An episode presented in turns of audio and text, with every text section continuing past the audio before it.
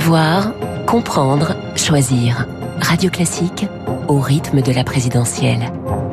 L'édito politique avec le Figaro. Et avec Guillaume Tabar. Bonjour Guillaume. Bonjour Renaud. Emmanuel Macron se rend aujourd'hui dans le bassin minier à Liévin et à Lens. Déplacement de président ou déplacement de candidat? Eh bien les deux, hein, mon général. Et cette question, Renaud, on va maintenant se la poser à chaque déplacement, à chaque décision, à chaque prise de parole d'Emmanuel Macron, jusqu'au jour où il se déclarera officiellement candidat. Euh, en tout cas, le moins qu'on puisse dire, c'est que dans le bassin minier, le président n'arrive pas les mains vides. 100 millions d'euros pour la réindustrialisation et la rénovation urbaine du bassin, 600 000 euros pour la rénovation de la galerie du temps du Louvre-Lens, la création de 4000 emplois à Dunkerque, avec euh, notamment l'implantation d'une usine de fabrication de batteries électriques. La hotte du chef de l'État est pleine. Alors certains projets, hein, comme celui de cette usine, s'inscrivent dans le cadre du plan France 2030. Et France 2030, c'est justement euh, l'épée à deux tranchants dont il veut faire son arme dans cette campagne.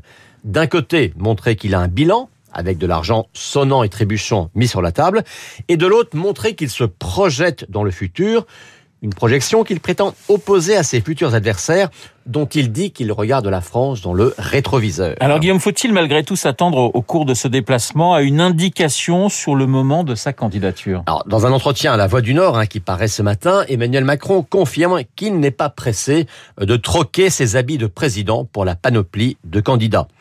J'ai d'abord l'obsession que la phase aiguë de l'épidémie et le pic de la crise géopolitique actuelle soit derrière nous, dit-il. La crise sanitaire et maintenant la crise ukrainienne euh, sont ces deux boucliers, ces deux alibis euh, pour retarder au plus tard possible sa déclaration de candidature. Alors sur le Covid, on sait qu'il y a deux échéances d'assouplissement des contraintes, hein, aujourd'hui et puis le 16 février, soit dans deux semaines. Et sur l'Ukraine, il prévient qu'il se rendra en Allemagne à la fin de la semaine et euh, qu'il aura d'autres initiatives, d'autres initiatives à prendre ensuite.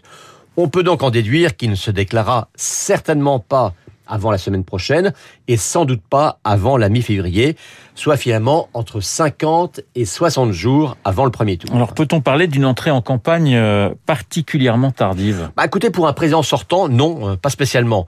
De Gaulle et Mitterrand, on le sait, s'étaient déclarés pile un mois avant le premier tour, euh, ce qui correspondrait pour Macron à une déclaration autour du 10 mars.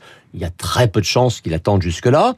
Et quant aux trois autres sortants, hein, Giscard, c'était 55 jours avant, Chirac et Sarkozy, 62 jours avant. Macron sera dans cette moyenne-là. Bon, puis Marine Le Pen et Éric Zemmour tiennent leur grand meeting le week-end prochain. Valérie Pécresse sera celui d'après le 13 février. Et vous le voyez qu'avec la déclaration de candidature d'Emmanuel Macron, eh bien, c'est bien à la mi-février que la campagne commencera vraiment. Deux mois de campagne, après tout, c'est la bonne durée. L'édito politique de Guillaume Tabar.